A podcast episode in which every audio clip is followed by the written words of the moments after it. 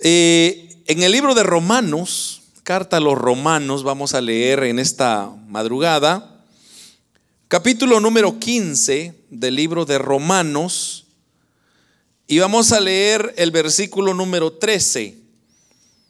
Y dice usted un amén o un gloria a Dios cuando ya lo tiene listo. Gloria al Señor. Dice hermanos la palabra del Señor, Romanos 15, 13.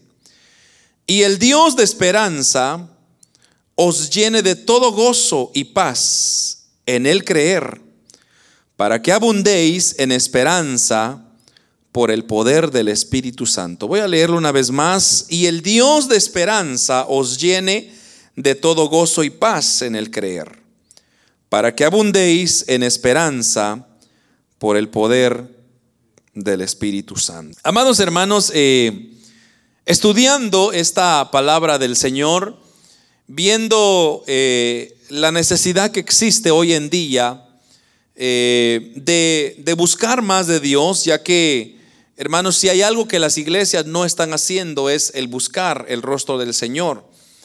Y una de las cosas y uno de los elementos meramente importantes, esenciales en la vida del creyente, en la búsqueda. Entonces eh, el Señor me llevaba un poquito para atrás y el tema se llama devuelto a lo básico. El Señor me estaba mostrando que la, iglesia, y cuando me refiero de iglesia, eh, eh, nos estamos refiriendo a nosotros como seres humanos, porque recuérdese que la iglesia no es este cuadro que está acá. Este solo es un local, pero la iglesia es usted y yo. Entonces, una tendencia, hermanos, que se ve con demasiada frecuencia es que la iglesia, o como repito, la iglesia que somos nosotros, hemos llegado a una comodidad, a una apatía, donde nosotros no queremos saber mucho más de, de, lo que Dios quiere para nosotros, sino que más bien nos hemos concentrado y nos hemos ocupado de todo lo que ahora el mundo nos está alimentando. Cuando, por ejemplo, nos damos cuenta, hermanos, eh, regresando un poco para atrás, eh, eh, bueno, ¿cuántos son aquí de los, los 70? Los 70, levanten la mano los 70. Más para atrás todavía. ¿Quiénes son de los 60? Un poquito más para adelante. Vaya, vamos para los 80. ¿Cuántos 80 hay acá? A ver. Bueno, ya, y los noventas, no hay ni un noventa. Todavía no llego atrás, hermano. Está tan joven usted. no se identificó con ni uno, ¿eh? Bueno, cuando, cuando, si nosotros retrocedemos, por ejemplo, a los 90, ¿verdad? Que lo sería lo más cercano. En los noventas no había tantas cosas que hay como las hay hoy en día. Y una de las cosas que el Señor me llevaba era el hecho de que cómo el mundo se ha encargado de tirarnos, hermanos, eh, un montón de, elementos que nosotros no necesitamos, pero que nos ha hecho tan dependientes de ello que como que nos hace sentir que sí necesitamos. Entonces, me recuerdo, por ejemplo, en los noventas, eh, era muy raro ver miles y miles de carros, por ejemplo, un, tráfico en unas calles era bien difícil ver. Porque la gente no, necesitaba vehículo para movilizarse, sino se usaba el transporte público. Yo, yo por lo menos me recuerdo, yo le digo, eh, yo crecí en esa época cuando me recuerdo íbamos con, de compras con, con mi madre y mis padres y mis hermanos, eh, me recuerdo que mi mamá me decía, bueno, tú te vas a llevar un, morral o una bolsa eh, o una maleta, una mochila, le decimos nosotros, no sé cómo le llama usted, un backpack para los noventas, dos mil. Ah, entonces, yo me recuerdo que nos echaba todas las cosas ahí, la leche y todo, bueno. Entonces, cada niño con su, con su, con su mochila cargando subiéndose al bus y me recuerdo hermanos que habían unas nevadas, pero de aquellas que uno no, o sea, solo hacían el túnel para pasar, pero nada nos detenía a, a poder hacer ese tipo de actividad. También me recuerdo que Por ejemplo, los muchachos de, de mi juventud nunca pasábamos adentro. Todo el tiempo era afuera. Así fuera invierno, y si era invierno, estábamos tirándonos eh, pelotas de nieve, de hielo, haciendo muñecos de nieve. La cosa era que estar adentro, hermanos, era un pánico, porque no había nada que hacer. Pero, entonces le digo, lo que el Señor me llevaba es que la iglesia, de igual manera, era exactamente lo mismo. Había, no había razón o excusa para poder decir, hoy no voy a ir a la vigilia, hoy no voy a ir al, ayuno, hoy no voy a ir a buscar de Dios, porque había una hambre, una necesidad de buscar de Dios, y usted no miraba las circunstancias que le rodeaban. Yo me recuerdo que cuando íbamos a las vigilias, eh, comenzábamos en aquel entonces, se comenzaba a las 8 de la, de la noche, comenzaba la, la vigilia y terminaba a las 6 de la mañana. Y yo me recuerdo como pues no habían carro, o sea, no, no había vehículo, mi papá no manejaba, entonces había que tomar el bus o si no, caminar. Y me recuerdo muy, muy claramente una ocasión cuando teníamos una vigilia, hermanos, y, y terminó la vigilia a las 6 de la mañana. Y había caído una nevada, hermano, como usted no tiene idea. Y no había bus. Y nos tocó caminar dos horas de la iglesia para la casa porque no había de otra manera para llegar. Pero uno sentía un gozo, una satisfacción de haber ido a buscar a Dios y como le digo, no miraba usted esas barreras o esos obstáculos como una forma negativa, sino más bien usted así vivía. Pero ¿qué ha pasado hoy en día? El mundo en que estamos nos ha bombardeado con tantas cosas que no necesitamos. Por ejemplo, hoy en día usted ya no necesita ir al mercado. Usted solo se mete en su teléfono móvil, ordena su comida y se lo llevan a su casa. Ya no necesita cocinar. Ya no necesita ir al mercado. Ellos mismos le buscan sus verduras, se la preparan, abre la cajuela, lo ponen ahí y ya estuvo. Ya usted no necesita salir de su carro. Y tantas cosas que podríamos mencionar. Hoy en día hay más carros que personas.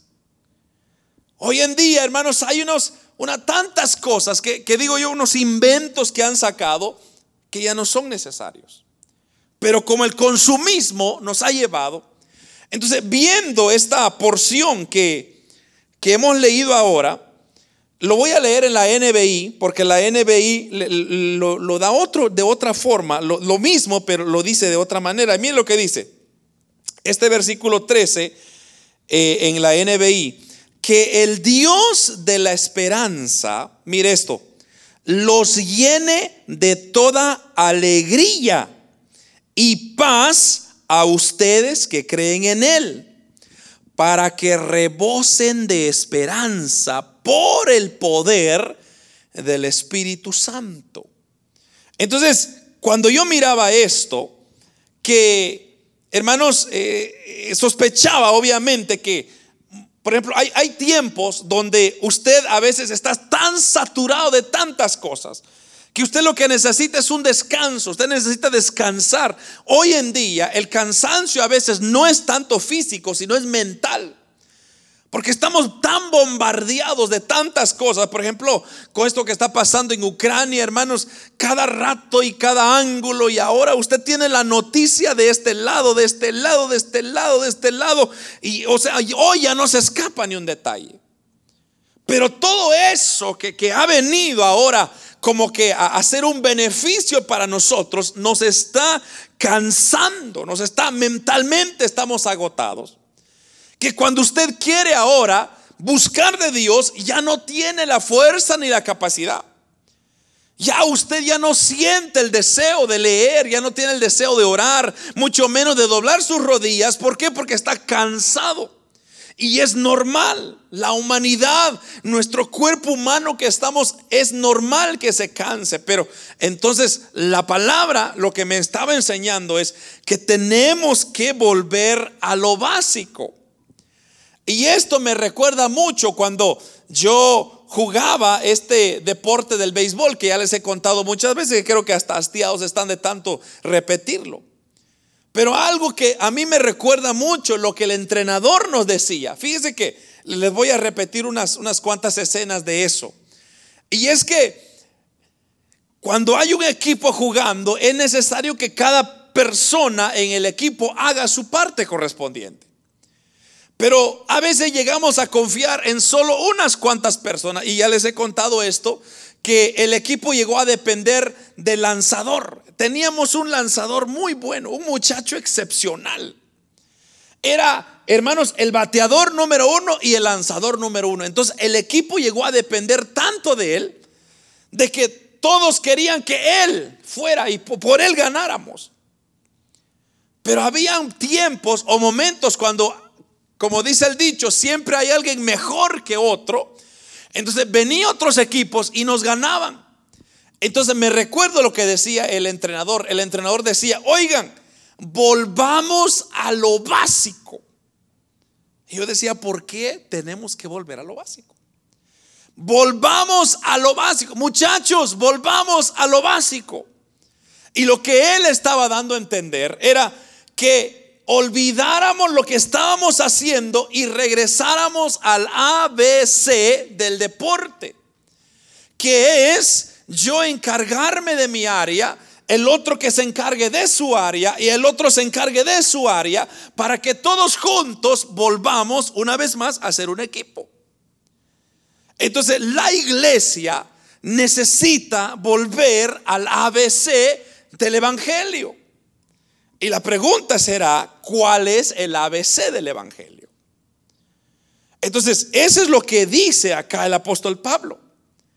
El apóstol Pablo lo que nos está diciendo es, mire, lo siguiente, lo voy a leer otra vez en la NBI porque me encanta esto que dice, que el Dios de la esperanza los llene de toda alegría y paz entonces, ¿por qué está diciendo el apóstol Pablo acá que la esperanza nos llene de alegría y paz?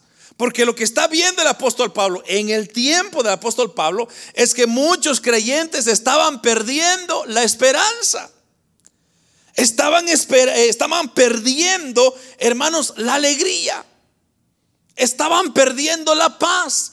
Y esos elementos son la base, el elemento importante, el condimento especial para continuar peleando en la vida cristiana.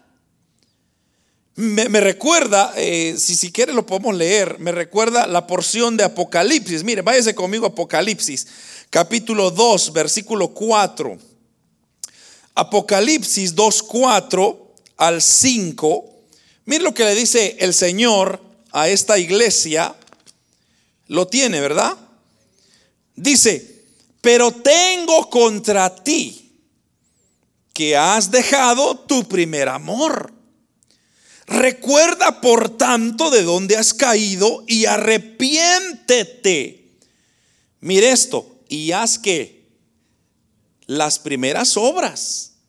Pues si no, vendré pronto a ti y quitaré tu candelero de su lugar si no te hubieras arrepentido. Pero me llama mucho la atención eso.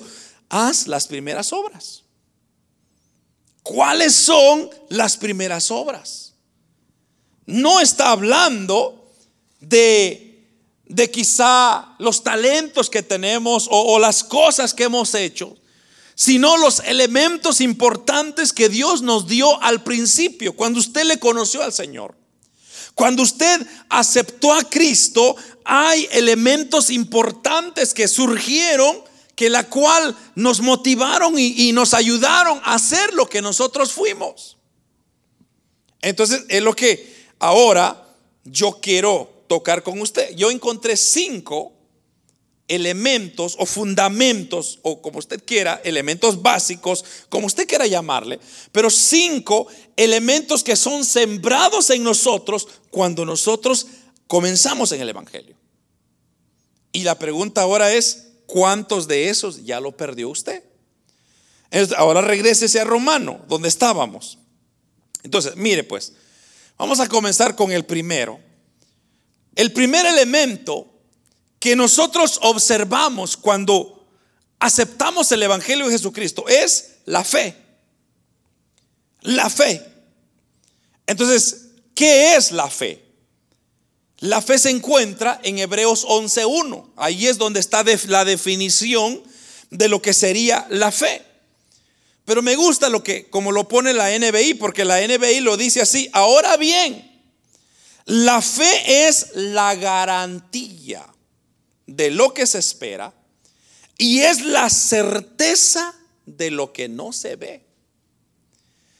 ¿Por qué digo esto? Porque cuando usted aceptó a Cristo, usted no cuestionó, usted no, no pasó por su mente, bueno, ¿cómo? ¿Será que Dios es real o no es real? ¿Será que Dios existe o Dios no existe? Usted lo creyó con todo su corazón. Pero entonces, ¿por qué ahora dudamos? ¿Por qué ahora no le creemos que Dios existe y que Dios se mueve y que Dios aún sigue moviéndose en medio de su iglesia? Ah, ya no hemos volvido al principio, a lo básico. Nos hemos acomodado, nos estamos dependiendo. Hoy en día la iglesia, y como dije, cuando hago, hablo de iglesia, se estoy refiriendo a usted y a mí.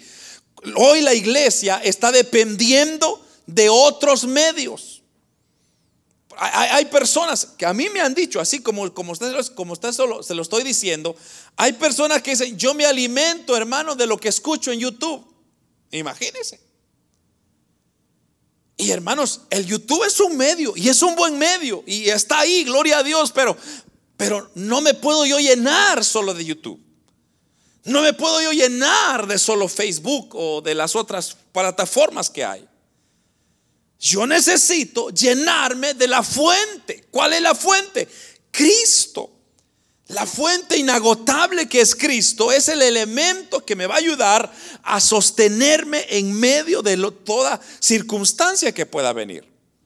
Entonces, primero es volver a la fe, energizar la fe, darle fuerza a la fe, volver a creer esa garantía que nos espera, de esa certeza que nosotros no podemos ver, pero creemos que está ahí.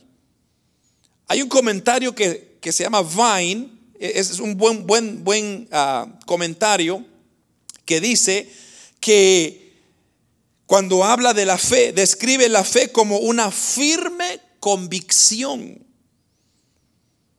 Cuando hablamos de una firme convicción, estamos hablando de que usted no tiene duda en lo absoluto. Usted no tiene duda de, creer de que Dios es el Dios de milagros. De creer de que Dios es el Dios de fuerza, de fortaleza, de cambio, de restauración.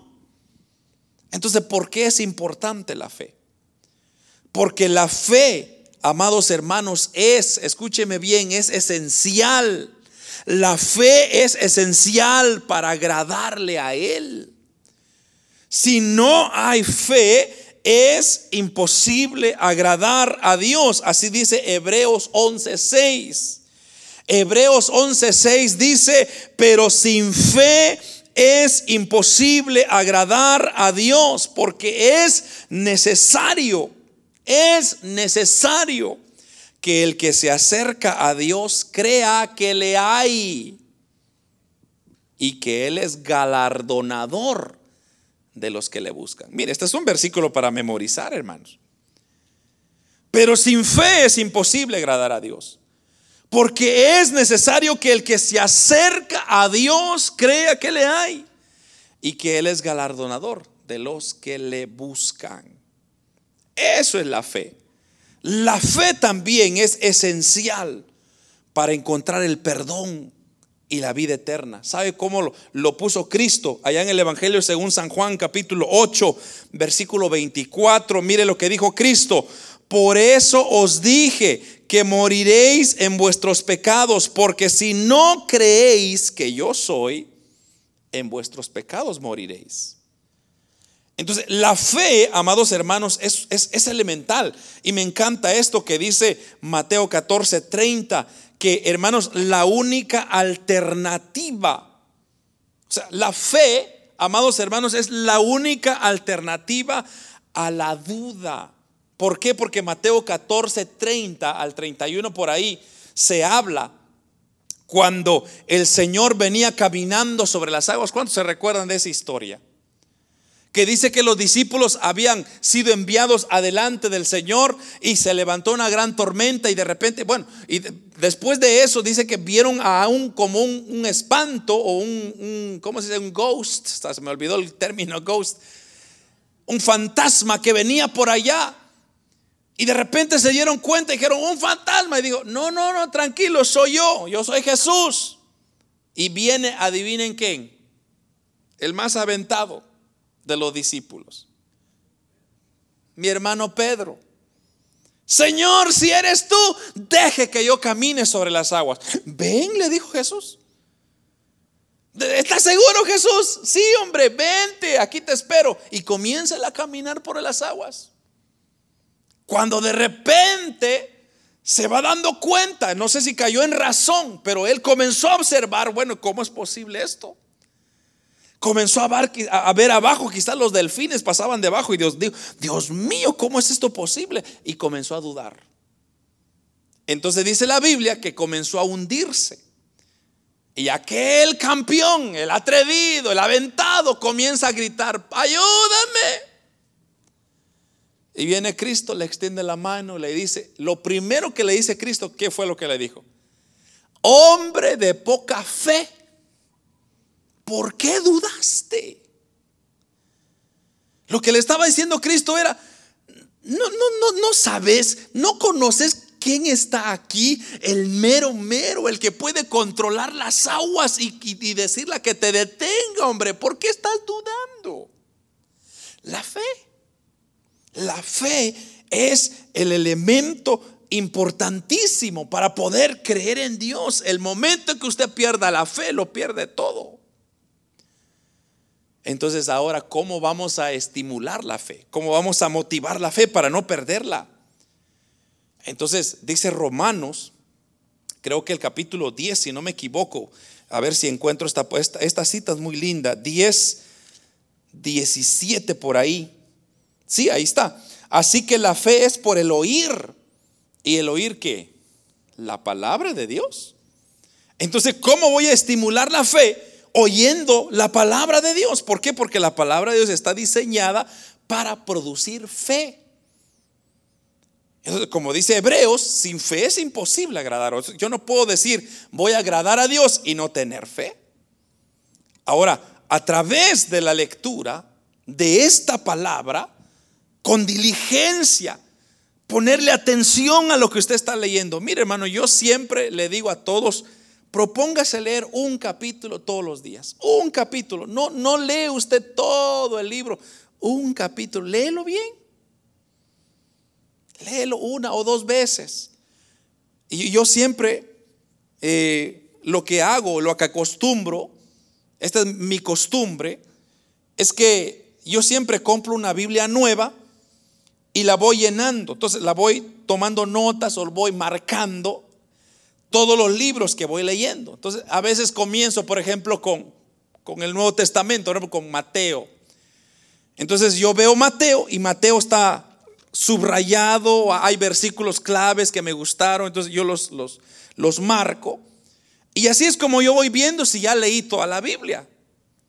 Entonces cuando yo voy, por ejemplo, voy al Génesis y no veo ni una marca en el libro de Génesis, es porque no he leído ese libro o voy a Éxodo, no, no, no veo marcas que, que, yo haya hecho, entonces no he leído. Entonces yo leo ese libro.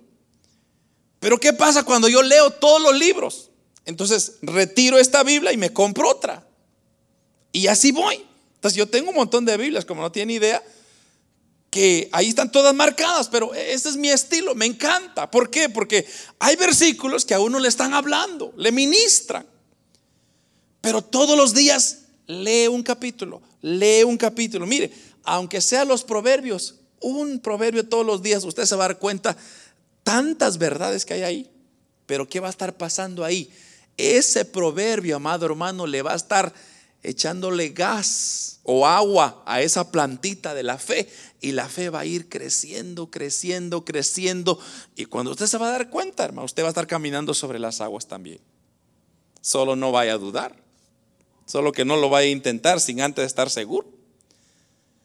Entonces, cuando se encuentre en una depresión espiritual, Cuando usted se encuentre en un tiempo difícil en su vida, entonces tome su Biblia y permita, amados hermanos, que una vez más se reconstruya esa fuerza. Esa seguridad vuelva a tomar fuerza y ánimo y vuelva al principio, a lo básico, como decía mi entrenador. Volvamos a lo básico, al ABC. Muchas veces nosotros queremos complicarnos. Y, a veces la vida evangélica es bien práctica. Simplemente leer la palabra, orar, buscar, alimentarnos de Dios y eso va a ser un elemento importante o necesario o suficiente para darnos fuerza. ¿Cuál es el segundo? El segundo dice aquí Romanos, el Dios de esperanza os llene de todo, gozo, paz, en el creer, que es la fe, para que abundéis en esperanza. Entonces, ahí le da doble enfoque, que es la esperanza. Fortalecer la esperanza. Este diccionario, como dije, Vines, dice que esperanza es la feliz anticipación del bien. Es ser feliz de algo que usted va a anticipar. O sea, no es una ilusión, no es una inseguridad, sino que usted ya sabe que así va a ser. O sea, esa esperanza está basada en que así es, así será. Entonces, tener una confianza, una expectativa confiada, así sería, para mí sería una mejor definición, tener una expectativa confiable, una, una definición eh, quizá más, más directa es desear, anhelar, tener una convicción, una seguridad de algo que así va a ser. Pero ¿qué es de importante la esperanza? ¿Para qué nos sirve? ¿Para qué se necesita? Pues bueno, la esperanza es necesaria para perseverar. Por ejemplo, así lo dice el capítulo 8 de Romanos. Mire, ahí va ese para atrás unas hojitas. Capítulo 8, versículo 25. Si es que no estoy mal. 8, 25 de Romanos dice, pero si esperamos lo que no vemos, con paciencia lo aguardamos. Mire, leamos un versículo antes para que usted vea lo que está diciendo porque en esperanza fuimos salvos. Versículo 24, ¿verdad? Porque en esperanza fuimos salvos. Pero la esperanza que se ve no es esperanza. Por lo que alguno ve. ¿A qué esperarlo? Pero si esperamos lo que no vemos, con paciencia lo aguardamos. Mire eso lo que está diciendo. Entonces, ahí está aclarando que la esperanza no es el verlo ya, sino ver que va a ocurrir, que va a suceder, porque así lo que está diciendo. Esperamos que lo que no vemos, con paciencia lo aguardamos. Entonces, cuando hay una esperanza, usted, por ejemplo, la esperanza nuestra es que Cristo va a venir. ¿Cuántos tienen esa esperanza? Que Cristo viene por su iglesia. ¿Sí o no? Vaya, pero ¿cómo tiene usted esa esperanza? Porque usted sabe que va a ocurrir, no lo puede ver. Si usted lo pudiera ver, ya no fuera esperanza. Pero como no lo puede ver, entonces es una esperanza. Y si usted quiere una aclaración más, vayámonos a Tesalonicenses, primera de Tesalonicenses capítulo 1, versículo 3. Mire lo que dice primera de Tesalonicenses capítulo 1, versículo 3.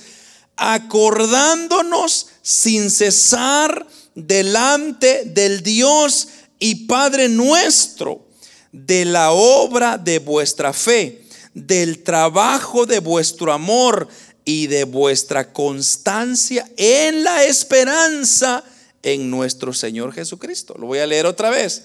Acordándonos sin cesar delante de Dios, o sea, orándole a Dios y Padre nuestro por la obra de vuestra fe, del trabajo de vuestro amor y de vuestra constancia en la esperanza en nuestro Señor Jesucristo. Entonces, la esperanza nos ayuda o nos preserva, nos mantiene atentos a lo que viene. Si no hay esperanza, yo no me mantendría en santidad. Si no hay esperanza, yo perdería la confianza en Dios. Si no hay esperanza, yo no tendría razón de leer la Biblia. Pero como está la esperanza, entonces esa es necesaria para motivarme a volver a, buscar a esa, a esa santificación, por ejemplo. Si no hay esperanza, yo, yo no me santifico porque no espero nada. Pero la esperanza me dice, mantente firme, aumenta tu santidad para esperar a ese Cristo. También la esperanza es necesaria para aumentar las oportunidades de, evangelismo. ¿Sabía usted eso? Eh, primera de Pedro, capítulo 3, versículo 15, mire lo que dice esta porción de Pedro, primera de Pedro 3:15, dice así, eh, si no, santificad a Dios el Señor en vuestros corazones y estad siempre preparados para presentar defensa con mansedumbre y reverencia ante todo lo que os demande razón de la esperanza que hay en vosotros. Ahí está diciendo, prepárense defensa con mansedumbre, porque nos van a cuestionar la esperanza. Entonces, la esperanza es necesaria para aumentar las oportunidades de, evangelizar.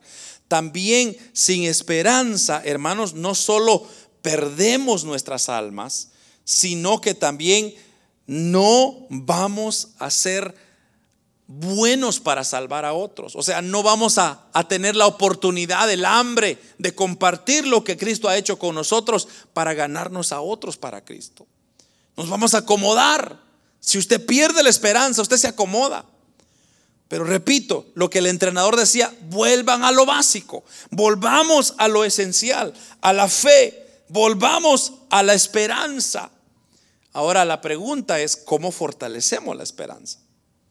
Entonces, la palabra de Dios, hermanos, fue escrita para eso exactamente, producir esperanza. Mire lo que dice el versículo 4 del capítulo 15, que fue donde leímos, pero solo que leemos el versículo 4. Dice, porque las cosas que se escribieron antes para nuestra enseñanza se escribieron a fin de que por la paciencia y la consolación de las escrituras tengamos que esperanza.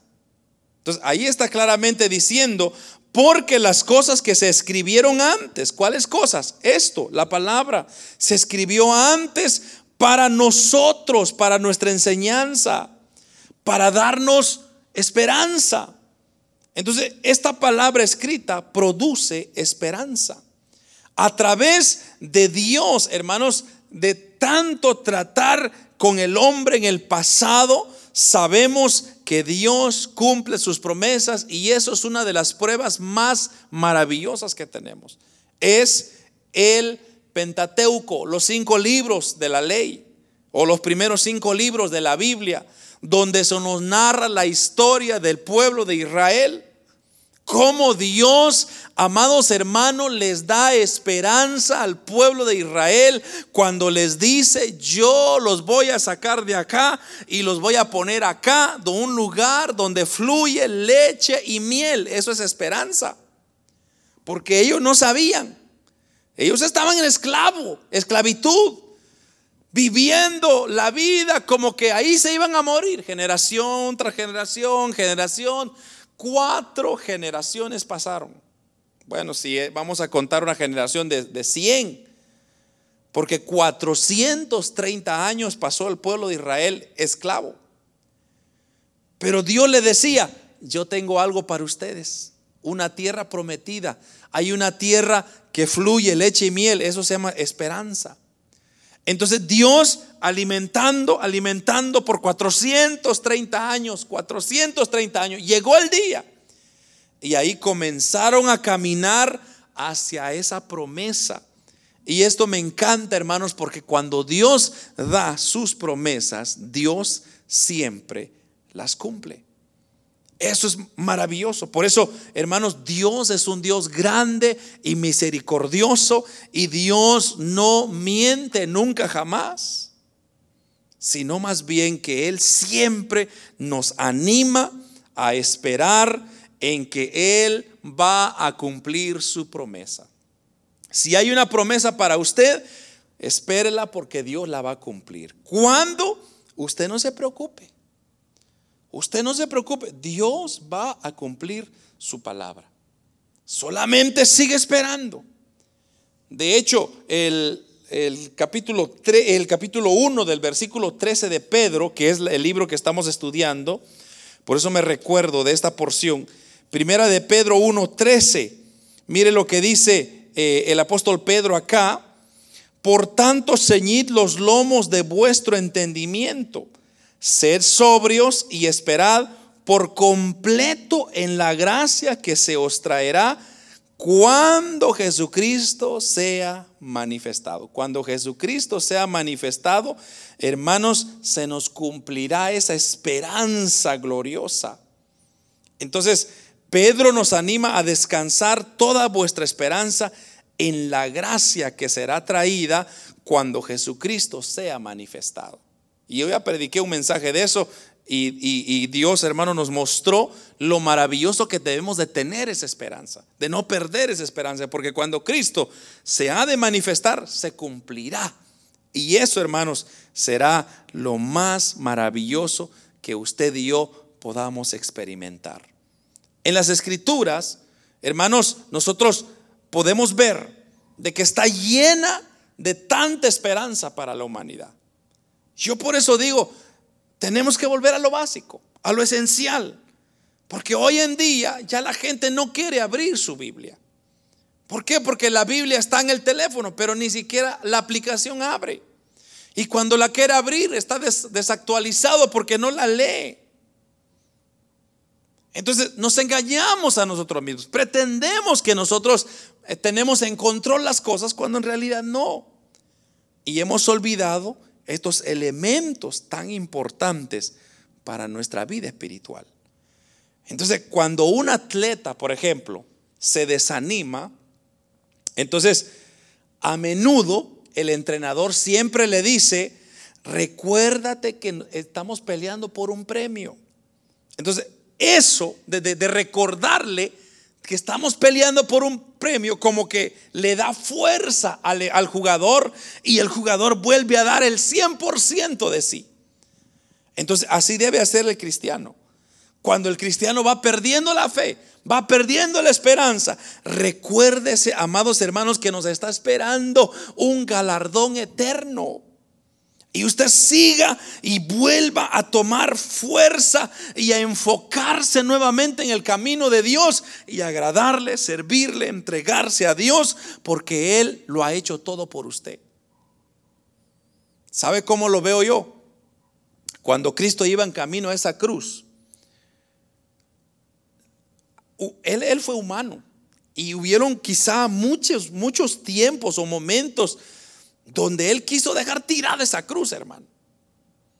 ¿Por qué? Porque es que era hombre y andar cargando una cruz por personas como nosotros que ni siquiera habíamos nacido, ni, y, además Dios ya sabía que íbamos a nacer y íbamos a ser malos. Entonces, yo me imagino que había un momento en él quería tirar la cruz, pero no, se acordaba en el premio que venía. ¿Y cuál era el premio? Que cuando Él moría en la cruz, nosotros ahora tenemos acceso a Él. Por eso, hermanos, cuando usted se está desanimando, piense en el premio. ¿Cuál es el premio? La salvación. Cristo está a las puertas. No bajemos la guardia. No se desanime, sino más bien aliéntese, hermano. Pángase más firme. Cuando usted siente que se está desanimando, vuelva a lo básico. Alimente su fe, alimente su esperanza y vuelva a enfocarse en que ya Cristo viene por la iglesia. ¿Por qué? Porque le digo, hoy en comparación, hermano, los 90, tenemos una de distracción como usted no tiene idea. Tenemos redes sociales, tenemos Netflix, tenemos Disney, tenemos y no sé qué tantas cosas que hay. Y encima las consolas, los videojuegos y, las novelas y, las series de televisión y, y tantas cosas. Que hermano, usted está bombardeado con tanto. Cosa que no necesitamos, pero de lo que necesitamos no estamos alimentados. No estamos fortaleciendo la fe. Entonces, cuando usted sienta, cuando usted ya, ya siente que, que ya estuvo, ahí vuelva a pensar a lo básico. Regrese a lo básico. Entonces diga, voy a retomar mi papel. Voy a retomar mi posición. Porque mire hermano, Dios no nos salvó a nosotros para ser adornos de una silla o de una iglesia. El Señor no lo salvó a usted ni me salvó a mí para ser esta, este, este florero que está aquí y verse bonito o bonita. El Señor lo salvó a usted porque Dios tiene talentos en usted que Dios quiere usar. Pero, ¿por qué no los usa? ¿Qué está esperando? Que venga la gran tribulación. Ahí sí voy a usar, ahí sí me voy a poner chispa, hermano. Cuando venga el diablo. No, hermano, yo no quiero quedarme ahí. Ya, cuando el diablo está aquí, que se quede, hermano, con todo. Ahora es el tiempo donde yo tengo que aprovechar. Pero repito, hay un compromiso. ¿Y cuál es ese compromiso? El compromiso de leer su palabra, fortalecer la fe, fortalecer la esperanza, mantenerse en santidad para Dios, porque eso es lo que a Dios le agrada. Y hermanos, no podemos agradar a Dios si estamos haciendo otras cosas o llenándonos de otras cosas. ¿Qué tenemos que Volver a lo básico. Volvamos a lo básico. Y, ese va, y eso de lo básico será la herramienta que nos va a llevar a lo que dice acá, a esperanza por el poder del Espíritu Santo. Usted y yo necesitamos esa fuerza del Espíritu Santo. Si no hay Espíritu Santo en nosotros, hermanos, será difícil caminar este camino.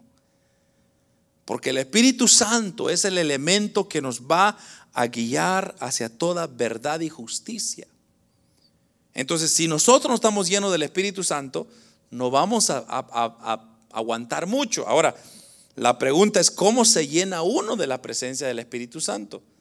Buscándole, haciendo lo que estamos haciendo acá, sensibilizando nuestro corazón para que el Espíritu nos ministre.